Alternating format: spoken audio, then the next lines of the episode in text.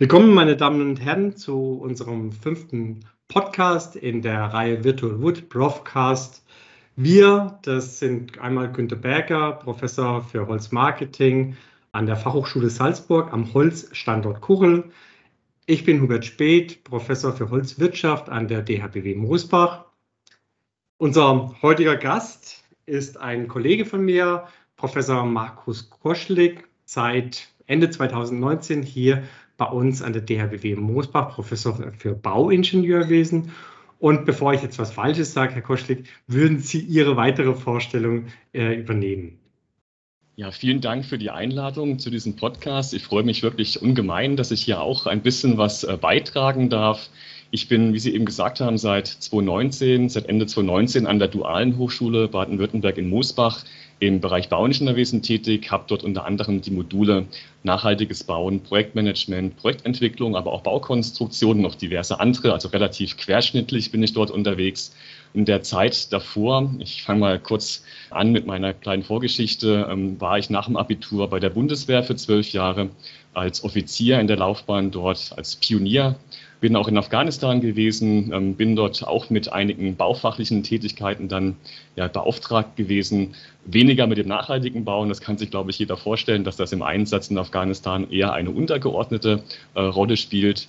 Danach bin ich dann an die Universität der Bundeswehr nach München gegangen zum ja, Promovieren, Forschen und habe parallel in einem kleinen Beratungsunternehmen gearbeitet und habe dann dort, ja, ich sag mal, Planer, Bauherren, aus dem Bereich des öffentlichen Bauens und auch im Bereich der Privatwirtschaft beraten, dass die Gebäude, die entwickelt werden, nachhaltig werden. Ja? Oder erstmal die Frage geklärt wird, was ist eigentlich überhaupt Nachhaltigkeit, weil jeder da auch was anderes drunter versteht. Ja? Und nachdem ich dann dort fertig war an der Universität und meine Projekte soweit abgeschlossen hatte, bin ich relativ direkt dann auch berufen worden nach Moosbach.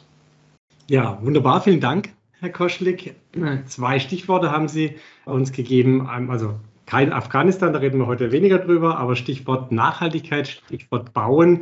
Wir als Holzprofessoren an unseren jeweiligen Hochschulen interessiert natürlich das Thema Nachhaltigkeit und im Zusammenhang mit Holz, Holzbau sehr stark. Und wenn wir ungefähr heute so eine Struktur uns überlegen, dann würden wir gerne so einen Dreiklang hinkriegen. Einmal Holz als Rohstoff, besprechen in der nächsten Stunde. Holz als Baustoff im zweiten, quasi im zweiten Drittel und äh, Holz quasi als wiederverwendbarer oder wiederverwertbarer Stoff beim Rückbau, beim Recycling von Gebäuden. Wenn Sie einverstanden sind, dass wir in diesem Dreiklang ungefähr das versuchen zumindest zu gestalten. Sehr gerne. Ich versuche auch dort drin zu bleiben, wobei es natürlich manchmal Sinn macht, auch ein bisschen zwischen den Themen zu springen. Okay, dann starten wir mal. Ich habe hier auf der Liste, Günther, einen Punkt von dir, dann übergebe ich das Wort an dich und du darfst starten. Ja, für mich ist eine der faszinierendsten Aussagen der letzten Jahre gewesen, der John Schellenhuber vom Potsdam Institut, den zitiere ich regelmäßig, der ja auch einer der großen Zuflüsterer der Frau van der Leyen ist, die ja jetzt ganz viel auf europäischer Ebene aufs Gleis gebracht hat. Und Schellenhuber sagte, mit einem 90-prozentigen Holzbauanteil im Hochbau könnten wir einen Großteil unserer Klimaprobleme lösen, weil wir damit einfach eine riesige CO2-Senke auch aufbauen. Und die Frage stellt sich, wie realistisch oder wie utopisch sind 90 Prozent Holzanteil im Hochbau insgesamt? Wie ist da Ihre Einschätzung dazu? Also ich nehme zunächst mal an, dass die These bewusst ziemlich provokativ gewählt wurde, um einfach auch den gesellschaftlichen Dialog weiter anzukurbeln. Aber um jetzt schon mal vorab das Ergebnis meiner eigenen persönlichen Einschätzung vorwegzunehmen, also ich glaube nicht, dass es machbar und auch sinnvoll gleichzeitig wäre, den Anteil auf 90 Prozent zu erhöhen, was ich auch kurz begründen würde. Ich habe im Vorfeld natürlich mal ein paar, habe ich eine Recherche durchgeführt und habe mal diverse Statistiken ausgewertet und bin da auf eine Statistik des Bundes Deutscher Zimmerer oder Zimmermeister gestoßen, Lagebericht aus dem Jahr 2021. Also laut dieser Statistik gibt es in Deutschland im Bereich des Wohnbaus knapp 20 Prozent äh, Baugenehmigungen mit überwiegend Holz als verwendeten Baustoff und knapp 21 Prozent im Bereich Nichtwohnbau. Da gibt es dann natürlich sehr große regionale Unterschiede, vor allem Baden-Württemberg tut sich hier vor. Und hat auch den Spitzenplatz in dieser Auswertung mit 33 Prozent äh, Baugenehmigungen im Bereich ähm, ja, Häuser, wo überwiegend Holz auch als Baustoff verwendet wird. Also große Unterschiede.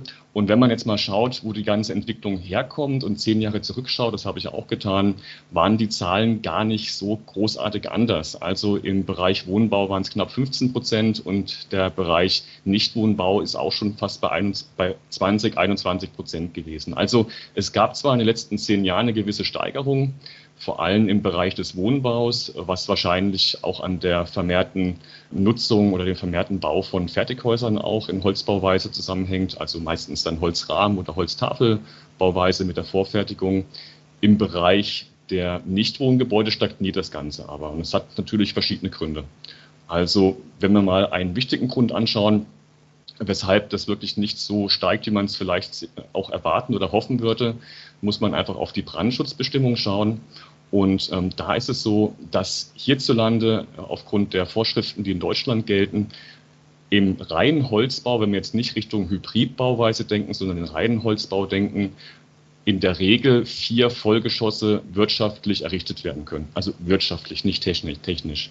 Wenn man jetzt weitere Geschosse noch oben draufsetzen wollte, dann würden einzelne Bauteile wie die Stützen beispielsweise, die tragenden Stützen einfach unwirtschaftlich werden von der Dimensionierung, weil die Mindestabmessungen, die gefordert werden, einfach massiv steigen. Ja, und auch die Rohstoffpreise, ich meine, das ist auch ein Thema gewesen der Podcasts, momentan auch der Holzpreise insbesondere, die würden das natürlich auch nicht positiv unterstützen. Deswegen wird halt meistens dann, wenn man hochbauen möchte im Bereich Nichtwohnbau, auf Hybridbauweisen zurückgegriffen. Und da ist natürlich technisch ein, einiges möglich, statisch einiges möglich. Man kann natürlich deutlich höher bauen als vier äh, Vollgeschosse. Ich habe in einem der letzten äh, Podcasts auch das äh, Hoho in äh, Wien schon gehört mit über 80 Metern Höhe und ich glaube 24 Vollgeschossen aus Holz als Hybridbauweise. Oder auch wenn ich jetzt mal lokal bleiben würde, das äh, in Heilbronn, das, was man zur Bundesgartenschau 2019 ähm, auch besuchen konnte. Das ist nicht ganz so hoch mit knapp über 30 Metern und zehn Stockwerken. Und in diesen Gebäuden kann natürlich auch der Brandschutz umgesetzt werden. Das ist also kein Problem.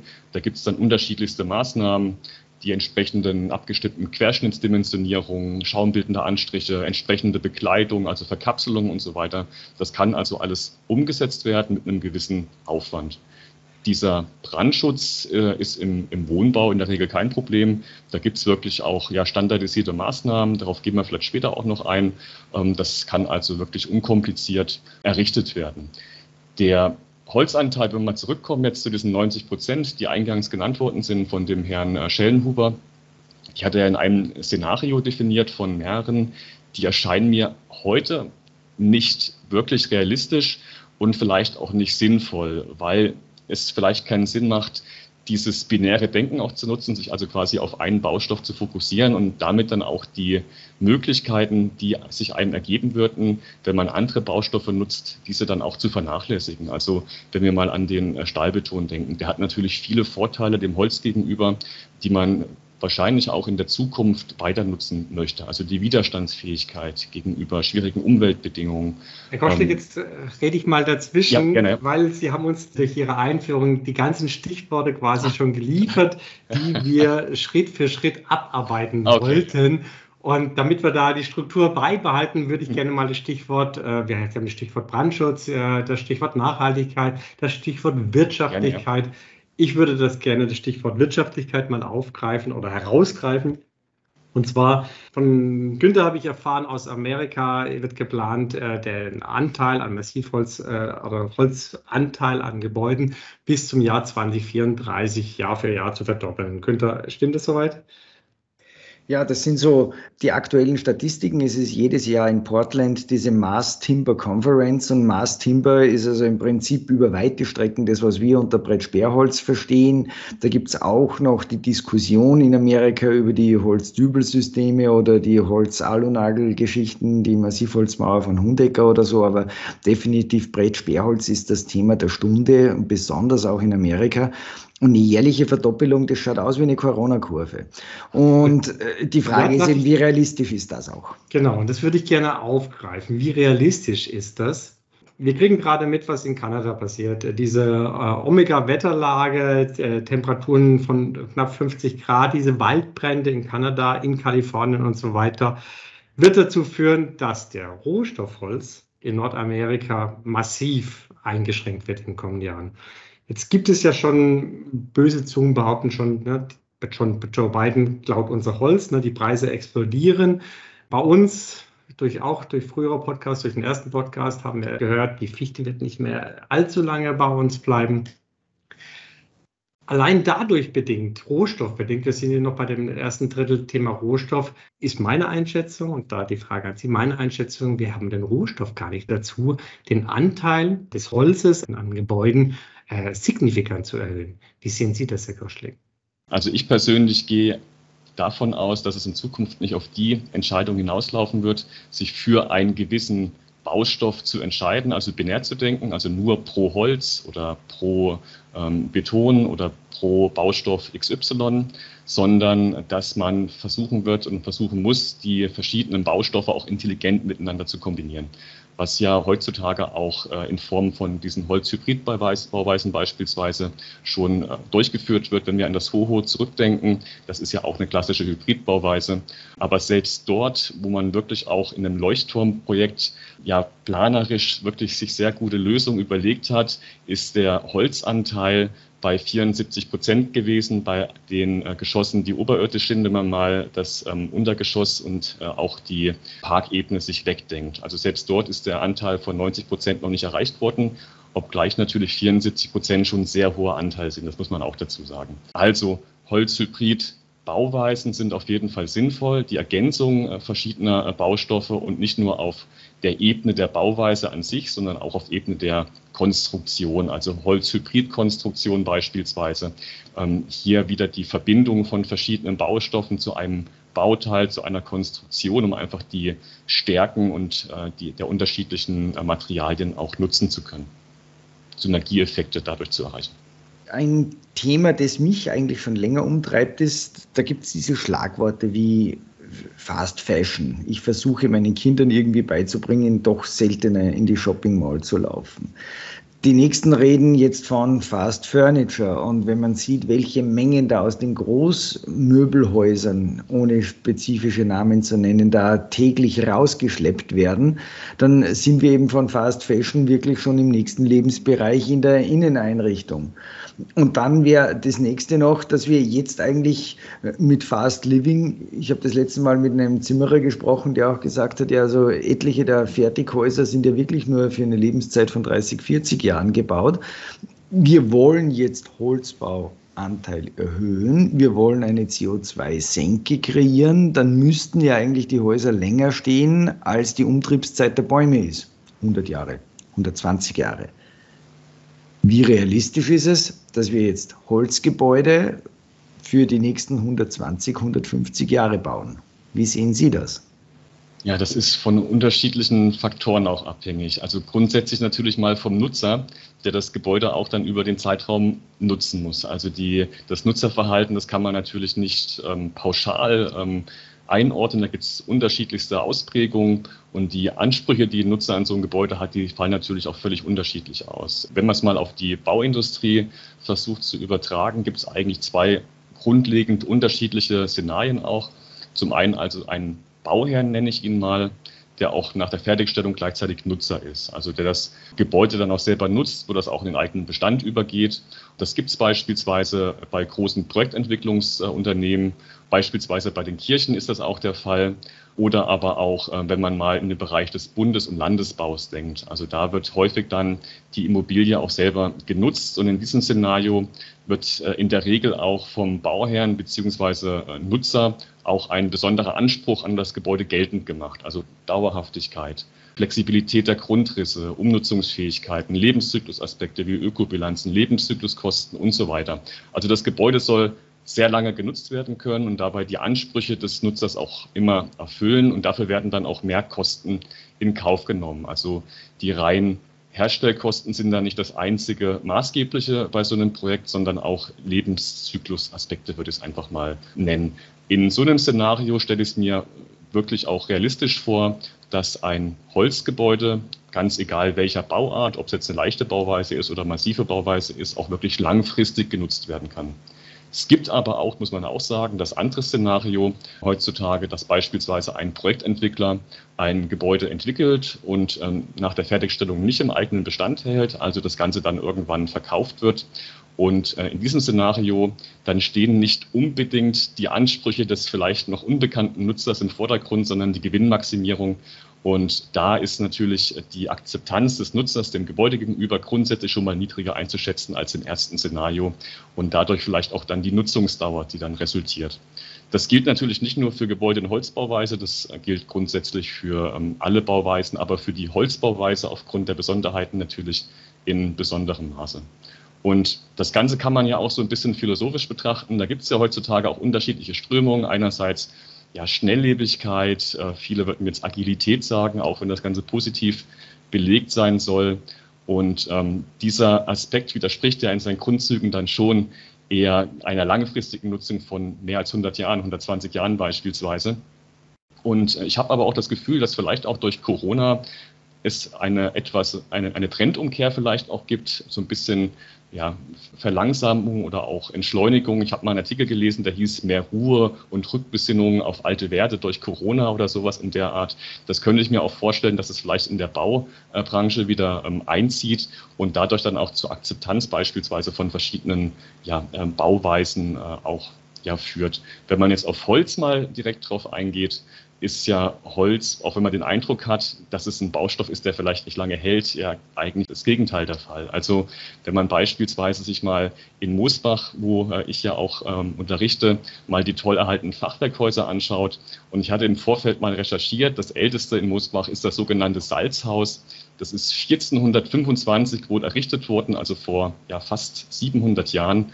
Und es wäre wirklich einfach total schade gewesen, wenn man dann nach 50 Jahren, also 1475 gesagt hätte, äh, ja, Ende des Lebenszyklus erreicht, wir müssen jetzt unser Salzhaus thermisch verwerten.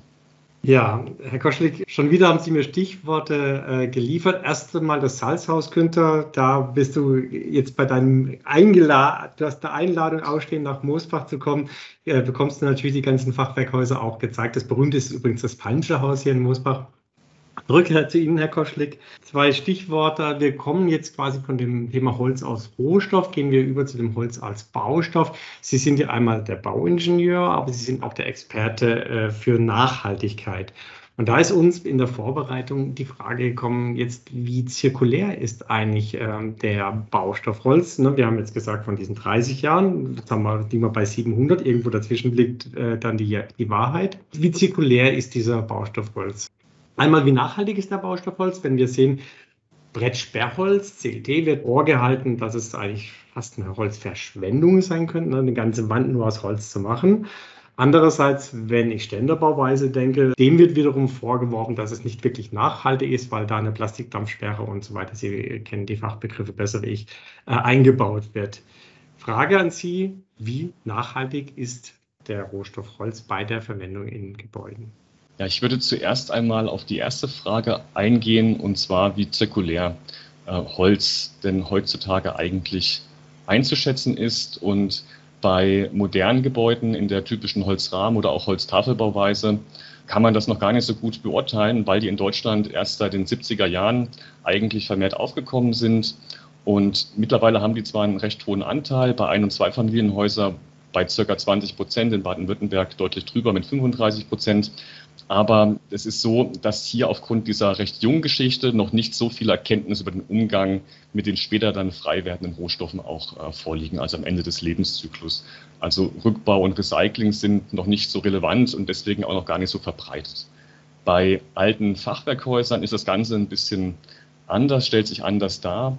Hier ist es so, dass die, häufig diese alten Gebäude am Ende des Lebenszyklus nach vielen hundert Jahren dann auch tatsächlich abgetragen werden und einzelne Bauteile oder je nach Zustand dann auch das komplette Fachwerk ähm, erhalten wird. Also dass das Gebäude entkernt wird, ähm, bis das Fachwerk übrig bleibt. Dann werden die einzelnen äh, Bauteile katalogisiert, ähm, fachgerecht zerlegt und ähm, das Gebäude oder das Fachwerk dann letztendlich an anderer Stelle auch wieder aufgebaut. Das wäre also wirklich höchst zirkulär.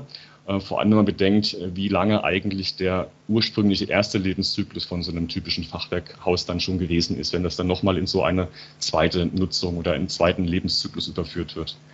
Der moderne Holzrahmen beziehungsweise die Holztafelbauweise, die hat natürlich gegenüber dieser traditionellen Fachwerkbauweise den Nachteil, dass sie erstmal nicht die gleiche Faszination ausüben kann. Ja, die hat eine viel kürzere Geschichte.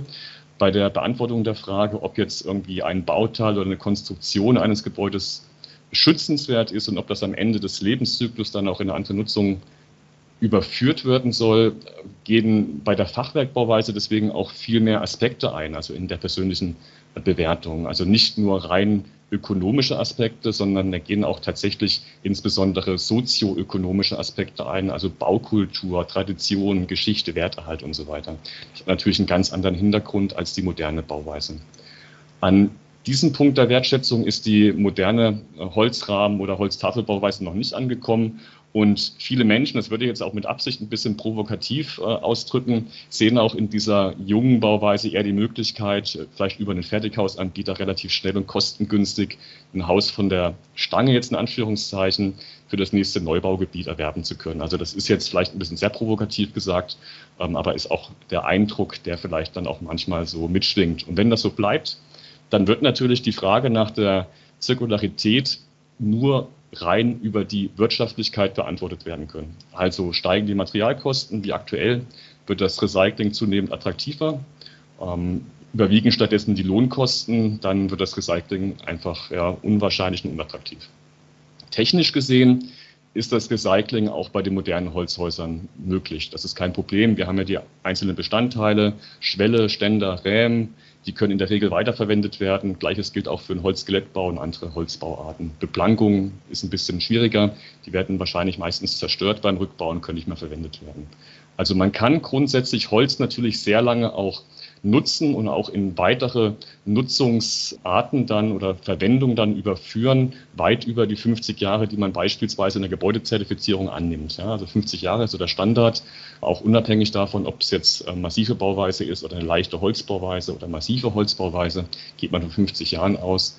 In der Immobilienbewertung von 60 bis 80 Jahren, das ist also auch ähm, unproblematisch. Und selbst danach, wenn man natürlich das Ganze auch fachgerecht behandelt im Lebenszyklus, kann man auch Holz verwenden und dann in die Kaskade überführen. Also da müssen natürlich viele Punkte stimmen. Man muss dann ein bisschen intensiver drauf schauen, vielleicht als bei mineralischen Massivbauweisen. Also man braucht eine passende Planung, passende Holzart für die jeweilige Beanspruchung. Man äh, braucht äh, verschiedene andere Punkte konstruktiv, die berücksichtigt werden müssen, dass einfach Holz auch lange hält und dann kann das auch überführt werden. Da kommt natürlich jetzt der Wirtschaftler in mir wieder durch. Das klingt ja wunderbar, dass wir jetzt Holz in die Kaskade oder aus, ich nenne es sogar einen, ich gehe ganz einen provokanten Schritt weiter, Holz aus der Kaskade rausbringen, weil die geht nämlich entweder über die Spannplattenindustrie in den Ofen oder dann direkt in den Ofen. Jetzt sagen Sie schon, ja, wir können Holz zirkulär verwenden. Die verschiedenen Anteile von so einem Holzständer könnte man wiederverwenden. Ist natürlich momentan ein ganz schlimmer Trade-off, dass die Lohnkosten und auch die Bearbeitungskosten, um dieses Element im Kreislauf zu halten, derzeit höher sind als wie ab in den Häcksler und holen wir uns was Neues. Wenn wir das jetzt visionär betrachten und wenn wir auf der anderen Seite auch ganz kurzfristig die aktuellen Holzpreise bedenken, könnte das sogar in näherer Zukunft schon eine wirklich praktikable Alternative werden oder sind wir da noch im Träumeland?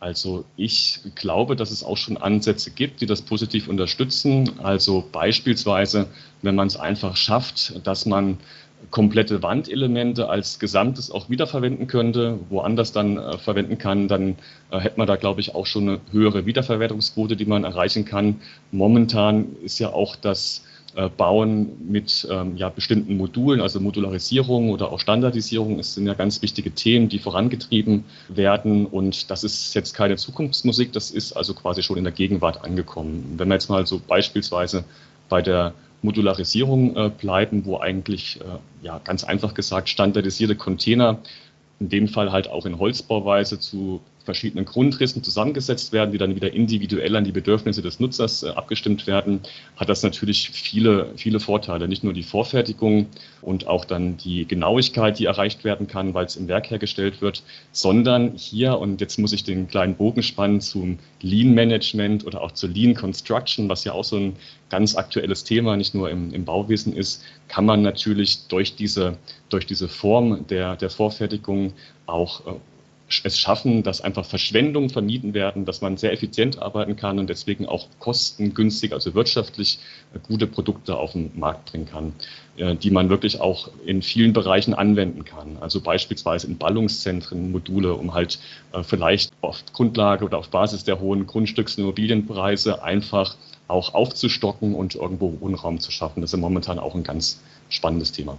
Das sind jetzt zwei Stichworte für mich, weil nur in den Medien der letzten vier bis sechs Wochen ist eigentlich für mich die ganze Lean-Philosophie wieder so unter die Räder gekommen, weil wir haben 30 Jahre unseren Studierenden auch alle Kaizen-Methoden und die Schönheit der Toyota-Produktion näher gebracht und jetzt trocknen alle möglichen Produzenten aus, weil sie nichts mehr auf Lager haben und das rollende Lager auf einmal nicht mehr unterwegs ist. Also ich merke da auf der einen Seite jetzt gerade einen massiven Paradigmenwechsel, wenn da keine Vorratslager mehr vorhanden sind und alle Logistikketten in der Vergangenheit wie Zitronen ausgequetscht wurden und jetzt auf einmal sieht es aus, dass wir am Ende der Fahnenstange sind.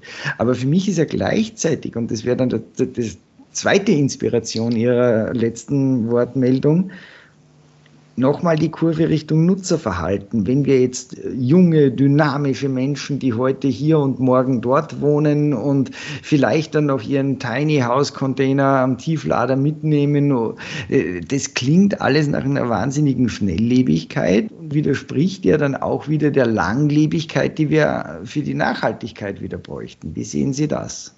Also diese Modularisierung und die Standardisierung haben natürlich Vorteile, wie ich es eben genannt habe. Allerdings einerseits zu Lasten von einer gewissen Individualität, weil man einfach gestalterisch nicht das umsetzen kann, was man vielleicht äh, in einer konventionellen Bauweise ermöglichen kann und gleichzeitig ja, unterstützen Sie auch äh, das, was Sie gerade gemeint, gemeint, haben mit dem Schnelllebigen. Und deswegen finde ich, dass das nicht wieder eine Philosophie ist, die eine andere verdrängt, sondern dass das Philosophien sind, die sich gegenseitig in bestimmten Bereichen, wo der Bedarf da ist, ergänzen müssen. Also keine Verdrängung, sondern Ergänzung. Und ähm, mir hat mal jemand, als ich noch meine Zeit bei der Bundeswehr genießen konnte, immer den Spruch gesagt, in dem Zusammenhang, nichts ist so beständig wie die Lageänderung. Und das trifft natürlich dann auch auf Lean zu und auf die verschiedenen Strömungen und Methoden in Lean. Ähm, wir lernen natürlich immer neu dazu und müssen auch dann bestimmte Methoden vielleicht modifizieren, daraus lernen. Das ist ja auch ein Grundsatz von Lean, aus, den, aus der die Fehlerkultur sozusagen, auch äh, daraus das Ganze zu perfektionieren auf Basis der eigenen Erfahrungen, die man gesammelt hat. Also es ist natürlich ganz normal, dass dann bestimmte Dinge. Ja, Herr Koschlik, ich möchte noch mal ein Thema aufgreifen, was Sie vorhin ganz am Anfang schon mal angesprochen haben, und zwar das Thema Brandschutz. Der Europäische Säger, Sägewerksverband hat zwei äh, große Themen ausgemacht, wo sie Lobbyarbeit als notwendig oder sogar wichtig sehen. Das eine ist ein kleines Mädchen aus, oder ein junges Mädchen aus Schweden namens Greta Thunberg. Das zweite äh, ist das Thema, dass in der Bevölkerung vor allem bei uns in Europa, weniger also Zentraleuropa, weniger Skandinavien, weniger USA. Da wissen wir, da gibt es schon seit Ewigkeiten äh, Holzhäuser, aber bei uns ist immer noch der Meinung, Holzhäuser äh, sind deswegen nicht gut, weil sie brennen. So, jetzt sehe ich gerade in Ihrem Büro, die Decke ist aus Holz, der Hintergrund ist aus Holz. Wir aus der Holzwirtschaft sagen, sagen ja, ist richtig, Holz brennt, logischerweise, deswegen setzen wir uns gerne im Winter vor den Kamin aber Holz brennt besser. Frage an Sie, brennt Holz wirklich besser? Ja, zunächst einmal muss ich feststellen, dass in den letzten Jahren in dem Bereich wirklich viel Forschungsarbeit auch geleistet worden ist. Mit dem Ergebnis, wenn ich das wieder vorwegnehmen kann, dass alle baupraktischen Herausforderungen, die es gibt bezüglich des Brandschutzes bei Holzhäusern, inzwischen gelöst sind. Die relevanten Vorschriften, die es dort gibt im Bereich des Bauens, die wurden präzisiert. Es wurden Standardlösungen für verschiedene Anwendungsfälle definiert. Die Standardlösungen, wenn man mal nachlesen möchte, kann man beispielsweise einer sogenannten Holzbaurichtlinie sich mal zu Gemüte führen, wo man dann auch sehen kann, dass für die Gebäudeklassen 4 und 5, also für die höheren Häuser dann tatsächlich auch dort wirklich ja, Anforderungen definiert sind, standardmäßig. Und wenn die erreicht werden, dann ähm, und die werden erreicht mit unseren Methoden, ist es auch kein Problem, ein hohes Haus aus Holz zu bauen, ganz grundsätzlich mal. Ähm, man muss halt zusehen, dass man bestimmte Dinge dort einfach berücksichtigt. Die eben genannten Gebäude dieser Gebäudeklassen 4 und 5, die können bis zu 7 oder auch 13 Meter hoch sein, also wirklich auch komplett äh, aus Holz und die tragenden oder raumabschließenden Bauteile müssen dann aber, und das ist wichtig, zwingend feuerhemmend oder feuerbeständig sein. Das heißt, dass die tragenden und aussteifenden Bauteile entweder aus nicht brennbaren Baustoffen bestehen. Das trifft jetzt auf Holz mal grundsätzlich nicht zu, weil Holz natürlich eine Brandlast ist und äh, auch irgendwann mal brennt. Oder die brauchen halt brandschutztechnisch wirksame Bekleidung aus nicht brennbaren Baustoffen, äh, weiterhin Baustoffe aus nicht brennbaren Baustoffen und andere Maßnahmen, damit der Brandschutz dort äh, auch eingehalten ist. Worum geht es letztendlich in diesem Werk, was ich gerade genannt habe, in dieser Holzbaurichtlinie? Da werden Standardanforderungen an das Tragwerk definiert, also an Wände, Decken, Stützen, Träger und so weiter. Und äh, insbesondere die Anschlüsse zwischen Bauteilen und Öffnung definiert. Also das sind ja häufig Schwachpunkte, Leitungsdurchführung und so weiter, wo sich der Brand dann entsprechend ausbreiten kann. Letztendlich müssen die tragenden, raumabschließenden Bauteile von Holzhäusern in einer leichten Bauweise, also in einer Holzrahmen- bzw. Holztafelbauweise, immer eine Feuerwiderstandsfähigkeit von mindestens 60 Minuten aufweisen. 60 Minuten, um überhaupt zulässig zu sein. Und das wird erreicht mit diesen Standardausführungsarten, also Schutzmechanismen wie Brandschutzbegleitung, Gipsplatten beispielsweise, nicht brennbare Dämmstoffe, Mineralwolle, Brandsperren, die eingebaut werden, also horizontal und vertikal aus nicht brennbaren Baustoffen, die dann das Übergreifen des Feuers auf weitere Bauteile verhindern, Brandschutzabschottungen bei den Öffnungen der Bauteile und so weiter.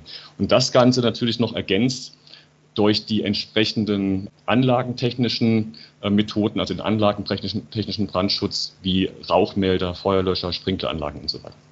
Jetzt habe ich die ketzerische Frage, weil ja technisch wir in der Branche das Ding durchdekliniert haben. Und wir können ja sagen, Holz brennt besser oder Holz brennt bestimmt. Und der Feuerwehrmann weiß genau, wenn das Holzhaus brennt, dann hat er noch so und so viele Minuten, weil das ist ja genau vorab so definiert worden. Und eben dieses definierte Brennen klingt zwar wie ein Widerspruch in sich, ist aber viel schöner als wie der Stahlträger, der irgendwann durchglüht und dann auf einmal zum großen Problem wird, weil er unbestimmt bricht oder sich durchbiegt oder was auch immer.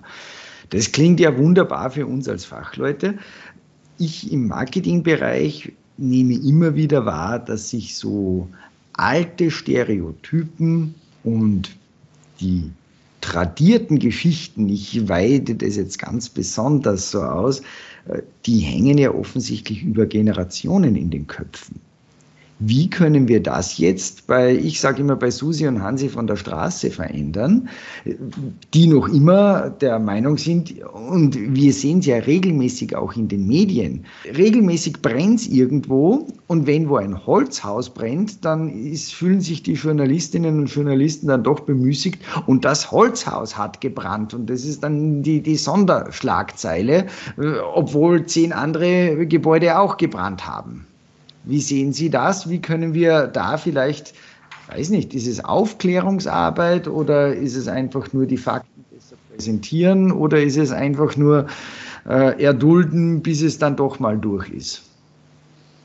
Ja, ich fand die Anmerkung von Ihnen eben ganz spannend. Also ein Kollege von mir aus dem Bereich des Brandschutzes hat es mal mit dem folgenden Satz auch zusammengefasst. Holz spricht, bevor es bricht, Stahl nicht. Also das Versagen des Bauteils aus Holz, wie Sie eben auch schon gesagt haben, das kündigt sich halt weit im Vorfeld an. Bei äh, Stahltragwerken ist das eben nicht der Fall. Da kommt das Versagen dann ganz plötzlich. Ja, wie kann man dagegen ankommen? Das ist natürlich ähm, nicht einfach zu beantworten. Wenn das einfach wäre, dann wird es das Vorurteil nicht mehr geben. Ich denke mal, dass man wirklich viel reden muss und dass man aber auch äh, viel, ja, ich sage einfach mal, vielleicht auch Statistiken auswerten muss, das, das bereden muss. Ich habe im Vorfeld mal geschaut, das ist natürlich jetzt kein schönes Thema, aber da muss man ja auch drüber sprechen, wie viele Fälle es tatsächlich in Deutschland gibt, wo es Brände gibt pro Jahr und wie viel ähm, ja auch Brandtote beispielsweise äh, in Deutschland pro Jahr zu beklagen sind. Und das ist, wenn man das Ganze vergleicht, beispielsweise mit den Verkehrstoten, ein ganz verschwindend kleiner Anteil. 1 zu 10 ist da ungefähr der Anteil, also 300 bis 400 durch Brand und ungefähr Faktor 10, 3000 durch Verkehr. Jetzt würde keiner sagen, dass wir den Verkehr einstellen müssen. Und äh, selbst, ähm, natürlich ist jeder Einzelne zu viel von den 300, wenn man mal im Detail dann hinschaut, woher das eigentlich resultiert, dann ist das häufig nicht äh, festzumachen an irgendeiner Bauweise. Es gibt also keine signifikanten Unterschiede zwischen Bränden in äh, Häusern aus Holzbauweise oder in Massivbauweise, sondern das ist meistens äh, resultiert aus Gründen, die im Inneren zu suchen sind, häufig auch in Verbindung vielleicht mit Alkohol und Drogen und inneren Brandlasten. Inneren Brandlasten also beispielsweise das alte Sofa, das irgendwo steht, äh, Teppiche und äh, Gardinen und so weiter, die dann tatsächlich für den Brand auch relevant sind. Also es ist dann weniger das Bauwerk. Das Bauwerk Holz ist an sich gut gewappnet, äh, was, ähm, oder der Baustoff Holz ist gut gewappnet, ähm, was den Brand angeht. Wir kennen ja alle das, Brandverhalten von Holz und wir wissen, dass dort im, im Brandfall sich diese Holzkohleschicht dann bildet, außen um das Holz herum und den inneren Bereich, der dann noch tragfähig ist, auch noch schützt. Ich denke mal, jeder kennt das auch, dieses Phänomen, wenn er irgendwo mal im Sommer mit Freunden im Garten gesessen hat und äh, in die Feuerschale so einen großen Holzstamm reingeworfen hat. Also das Einzige, was passiert ist, dass die Mücken irgendwann verschwunden sind, weil einfach sehr viel Rauch entsteht und vielleicht noch die Freunde nicht mehr da sind und sich nach innen verzogen haben. Aber ein Feuer gibt es dann nach kurzer Zeit nicht mehr. Und das Holz ist dann am Ende vielleicht ein bisschen verkohlt außen, äh, aber im Inneren noch völlig intakt. Und das muss man kommunizieren, vielleicht auch den Vergleich ziehen zu der Massivbauweise und ähm, ich kann ganz einfach sagen, wenn man diese Standardlösung umsetzt, die es gibt im Holzbau, muss sich der Holzbau, was den Brandschutz angeht, wirklich nicht verstecken dem Massivbau gegenüber und es werden ähnliche Feuerwiderstände auch erreicht. Die Vorteile gegenüber dem Stahlbau, die liegen auf der Hand, haben wir eben schon genannt. Stahlbau ganz grundsätzlich hat eigentlich einen Feuerwiderstand von null, F0 sozusagen, äh, wenn man nicht ähm, ja, zusätzliche Maßnahmen wie beispielsweise Anstriche, die dann aufschäumen und so weiter vorsieht. Das hat von Grund auf Holz dem Stahlbau gegenüber als Vorteil. Da ist quasi der Widerstand schon aufgrund der, ja, aufgrund der Eigenschaften des Holzes äh, überlegen. Wenn wir jetzt den Experten da haben, dann stellt sich natürlich die Frage, wo geht die Reise hin? Wie wird sich der Holzbau in den nächsten 10, 20 Jahren entwickeln? Wir haben derzeit den großen Trend vom Brettsperrholz. Ist das die Wunderwaffe oder ist das doch große Ressourcen? Ich sage es Verwendung, nicht Verschwendung. Wie sehen Sie die Entwicklung des Holzbaus in den nächsten 10, 15, 20 Jahren? Ja, also die Glaskugel, die habe ich natürlich auch nicht äh, gerade von mir auf dem Schreibtisch stehen, leider. Aber ich glaube, es lohnt sich auch mal ganz kurz in die kürzere Vergangenheit zu schauen, also die Entwicklung der letzten 10 bis 15 Jahre. Da wurden ja wirklich Materialien beziehungsweise auch Produkte geschaffen, die über wirklich hervorragende Eigenschaften auch verfügen und beispielsweise statisch äußerst leistungsfähig sind, wie das Brettsperrholz, was jetzt schon ein paar Mal genannt worden ist, also über kreuzverleimte Bretter. Und ähm, dieses Brettsperrholz wird ja im Baubereich heutzutage zumeist als tragendes Platten- oder auch Scheibenelement eingesetzt, also für Wände, Decken, Dächer und so weiter. Es ist sehr fest, äh, sehr stabil, kann in alle Richtungen belastet werden und hat wirklich sehr gute bauphysikalische Eigenschaften, also Wärmeschutz, Schallschutz und sogar auch Brandschutz, da es einfach massiv ist und über diese Masse verfügt. Ähm, es wird mittlerweile ja nicht nur für Wände und Decken eingesetzt, sondern beispielsweise auch, wenn wir wieder mal an die Hochhäuser denken, für Treppenhauskerne. Man kann tatsächlich auch das als Ersatz nehmen äh, für die äh, Stahlbeton-Treppenkerne, die ja üblicherweise früher dort verwendet worden sind. Ähm, also das ist wirklich ein hervorragendes Produkt, was dort entwickelt worden ist. Der Nachteil ist natürlich die Herstellung. Das Ganze ist relativ ressourcenintensiv und wenn man es einfach ausdrückt, steckt einfach sehr viel Holz in einem Quadratmeter Außenwand oder Decke oder sonstigen äh, Element, wenn man es einfach mit einer leichten Holzbauweise vergleicht. Deswegen, und jetzt schaue ich doch mal in die Glaskugel rein, gehe ich beim Brettsperrholz jetzt speziell von zwei Entwicklungen aus in der nahen Zukunft. Zum einen, dass das Brettsperrholz zukünftig wirklich auch nur in den Bereichen verwendet wird, wo es statisch oder bauphysikalisch notwendig und auch sinnvoll ist.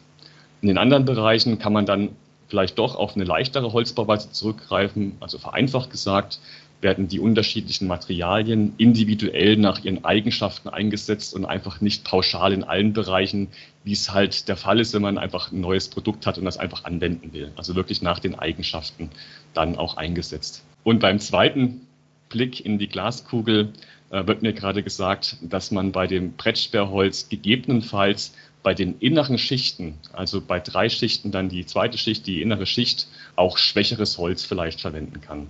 Also Holz mit einer geringeren Sortierklasse, sogenanntes Schwachholz. Also die inneren, mittleren Lagen sind einfach weniger belastet als die äußeren Lagen und deswegen ist es möglich, dass man hier an dieser Stelle dann auch das sogenannte Schwachholz konstruktiv verwenden kann, was vielleicht ja ansonsten nicht genutzt werden würde und so kann man das hochwertige Holz auch schonen ohne wirklich große Einbußen dann auch in der Qualität beziehungsweise in der Tragfähigkeit äh, dieses Produktes erwarten zu müssen. Ein weiterer Kritikpunkt äh, ist natürlich auch die Verklebung äh, bei dem Brettsperrholz und auch die damit einhergehenden Formaldehydemissionen.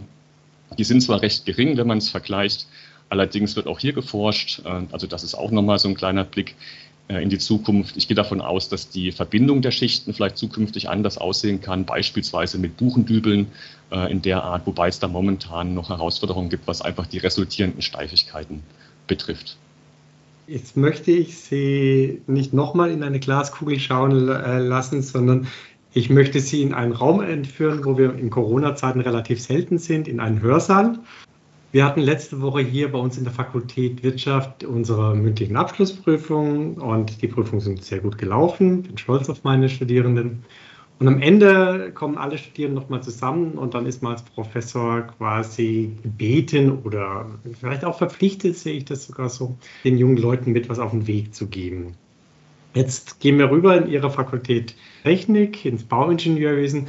Was würden Sie einem Jahrgang, der jetzt gerade mit dem Studium ja, mitten im Studium ist oder im Studium gerade am Ende steht, was würden Sie denen so auf den perspektivischen nächsten 10, 15 Jahren, was der Günther gerade gesagt hat, ohne dass Sie in die Glaskugel gucken müssen, mit auf den Weg geben wollen? Was wäre Ihre Abschlussansprache an das Abschlusssemester? Ja, das ist pauschal gar nicht so einfach, da jedem das Richtige mit auf den Weg zu geben. Also ich persönlich habe sehr davon profitiert, dass ich keinen geradlinigen Weg gegangen bin, sondern dass ich wirklich viele verschiedene Bereiche auch durchlaufen konnte. Also mir hat man immer früher so eingetrichtert, äh, Verwendungsbreite statt Verwendungstiefe. Das war so das geflügelte Wort. Das würde ich wirklich auch jedem empfehlen. Also wirklich viel zu sehen.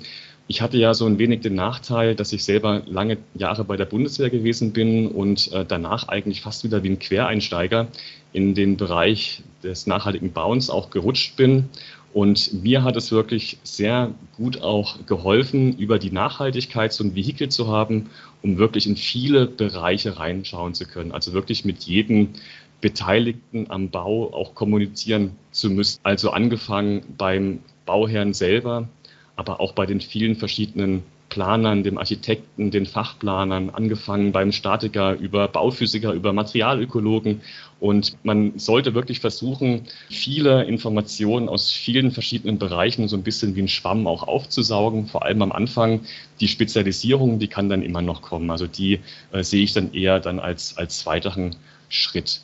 Was mir auch wirklich äh, wichtig gewesen ist und was ich dann auch ja, machen durfte, muss ich sagen, war dann auch Auslandserfahrung. Bei mir war das halt an die Bundeswehr gekoppelt mit einem Auslandseinsatz in Afghanistan, wo ich dann tatsächlich auch, ja, ich sag mal, fachlich eingesetzt gewesen bin als Bauleiter, als militärischer Bauleiter und dann dort äh, beispielsweise in Masai Sharif verschiedene Baumaßnahmen auch begleiten konnte. Also die Auslandserfahrung, das muss ja nicht immer in Afghanistan sein, ist ja sowieso jetzt äh, Geschichte auch, sondern es kann auch mal äh, einfach ein anderes europäisches Land beispielsweise sein. Also das würde ich jedem empfehlen, das einfach zu machen, wenn es in irgendeiner Form möglich ist. Und natürlich auch in Projekten kreativ zu sein, wenn es denn auch möglich ist. Es ist in der Praxis häufig schwierig, das ist mir auch aufgefallen, dass es häufig sehr kreative Ideen auch gibt. Ähm, ich habe das in meinen eigenen Projekten auch erlebt, dass die Ideen sich alle sehr gut anhören und wenn es dann um die praktische Umsetzung geht, halt einfach Widerstände zu überwinden sind und wirklich dann dort dran zu bleiben, kreative, nachvollziehbare Ideen zu entwickeln und für die auch einzustehen, die dann auch im Projekt praktisch umzusetzen. Ja, dann kommen wir mal Richtung Ende des Gespräches und da gibt es so eine beinahe Rubrik, würde ich es jetzt nennen, so das Herzensprojekt oder wenn wir jetzt bei Ihnen Richtung Bauwirtschaft denken, welches Bauprojekt hat Ihnen bisher besonders gefallen? Was hat Sie besonders beeindruckt oder wo sind Sie besonders drin aufgegangen? Gibt es da so das archetypische Projekt, wo Sie sagen, das war's, das ist es und das ist es wert, dass wir es auch unserem Publikum näher bringen? Ja, also ich hatte das Glück, bei vielen sehr spannenden Projekten auch mitzuwirken. Ähm, als ich in dem kleinen Beratungsunternehmen in München gewesen bin, hätte man gar nicht denken können, mit was für ja, großen Unternehmen die eigentlich zusammengearbeitet haben und in den großen Städten in Deutschland, also in München, Stuttgart, äh, Berlin, Hamburg, auch wirklich dann Projekte äh, begleitet hat. Das Spannendste für mich aus diesem großen Portfolio waren jetzt nicht unbedingt die Projekte, wo es um eine Nachhaltigkeitszertifizierung an sich gegangen ist. Ja, Zertifizierung und Nachhaltigkeit sind für mich auch zwei unterschiedliche oder können zwei unterschiedliche Dinge sein. Die wirkliche Beratung und auch das wirkliche Verbessern einer Planung ähm, eines Bauprojektes ist nicht unbedingt das, was jetzt schulmäßig die Zertifizierung darstellt. Und ich hatte da ein sehr interessantes Projekt und in diesem Fall war das auch wieder zufälligerweise mit dem Bund gewesen, obwohl ich da kein Angehöriger mehr gewesen bin, nämlich der Neubau eines Stabsgebäudes, also eines großen Bürogebäudes für das Planungsamt der Bundeswehr in Berlin in der Julius-Leber-Kaserne. Und jetzt kann sich jeder vorstellen, dass das Bauen mit dem Bund grundsätzlich schon mal nicht so einfach ist, weil natürlich dort das Budget auch an einer sehr wichtigen Stelle verortet ist. Und äh, trotzdem ist es dann gelungen, äh, mit Hilfe von sehr frühzeitigen Variantenuntersuchungen in den frühen Planungsphasen auch einmalig und erstmalig für den Bund beispielsweise eine Holzhybridbauweise nicht nur vorzuschlagen, sondern auch umzusetzen. Also hier tatsächlich auch auf den ja, Baustoff Holz überwiegend zurückzugreifen. Das in Verbindung natürlich noch mit einer sehr spannenden TGA, die dort umgesetzt worden ist, also eine Eisspeicheranlage, äh, die dann wirklich auch dazu geführt hat, dass das Gebäude dann nahezu auch autark äh, funktioniert hat und in allen Bereichen der Nachhaltigkeit, wenn man jetzt an die Lebenszyklen denkt, wie beispielsweise Lebenszykluskosten, Ökobilanzen, wirklich auch hervorragende Ergebnisse geliefert hat. Also das ist das Projekt, was wirklich mir sehr am Herzen gelegen hat. Ich bin mal gespannt, wenn es dann wirklich fertiggestellt ist und äh, ich dann dort das fertiggestellte Gebäude auch mal in der Realität anschauen kann, bin ich wirklich sehr gespannt drauf. Wir hatten jetzt beinahe einen Regenbogen, würde ich es nennen, von so vielen Themen, von so vielen Aspekten. Für mich als Wirtschaftler in der Holzbranche bleibt beim Holzbau dann immer über, das Ding ist komplex. Wir werden also keine einfachen Antworten finden. Wir werden in die Tiefe gehen müssen. Und die große Herausforderung wird immer sein, dass wir unser Publikum, unsere Entscheider auch abholen können und entsprechend auch überzeugen können, welche Vorteile unser nachhaltiger Baustoff Holz hat. Herr Dr. Koschlik, herzlichen Dank, dass Sie sich die Zeit genommen haben, für uns heute dieses hochinteressante und sehr intensive Gespräch mit uns zu führen. Für mich war es wieder schwer bereichernd, war eine große Freude, heute mit zwei Menschen aus Moosbach zu reden. Und von meiner Seite her wünsche ich Ihnen beiden einen wunderschönen Sommer, heute aus dem sonnigen Salzburg, auch unserem Publikum einen schönen Sommer. Und im Herbst werden wir mit den nächsten Gesprächen wieder ganz spannende Themen aufgreifen. Vielen Dank für heute. Vielen Dank, Herr Dr. Koschlik. Vielen Dank, lieber Hubert, für die wunderbare Zusammenarbeit. Ja, vielen Dank auch für die Einladung. Es hat mir sehr viel Freude bereitet. Ich wünsche Ihnen viel Erfolg mit dem Podcast auch weiterhin. Danke sehr.